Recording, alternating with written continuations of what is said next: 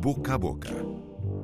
Atenção, amantes da arte e da política, preparem os pincéis e o cavalete, porque estas eleições estão a transformar-se numa autêntica tela de memes.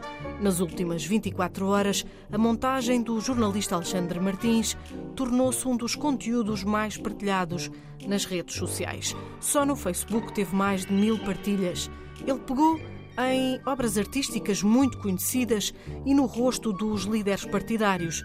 E este é o resultado. Luís Montenegro ascende como um Jesus Cristo saído das pinceladas de Da Vinci, enquanto Pedro Nuno Santos se veste de Albrecht, do Rá, pronto para pintar o futuro do país.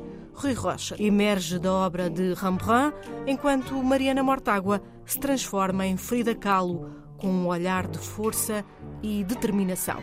Inês Souza Real ostenta um sorriso enigmático na Mona Lisa de Da Vinci e Rui Tavares, em versão Van Gogh, escreve no X, no antigo Twitter, que aprova esta montagem e que está feliz por ter a orelha esquerda intacta é que Van Gogh cortou um pedaço da orelha direita depois de uma discussão. Paulo Raimundo transforma-se num camponês gótico de Grantwood, enquanto André Ventura, num momento de profunda angústia, personifica o famoso grito de Edvard Munch. Noutro tipo de arte, mas a dar música, nas últimas horas aparece ou reaparece Tino de Rãs. Vitorino Silva, o Tino de Rãs, no dia 10 de março vai ser um deputado sem cunha.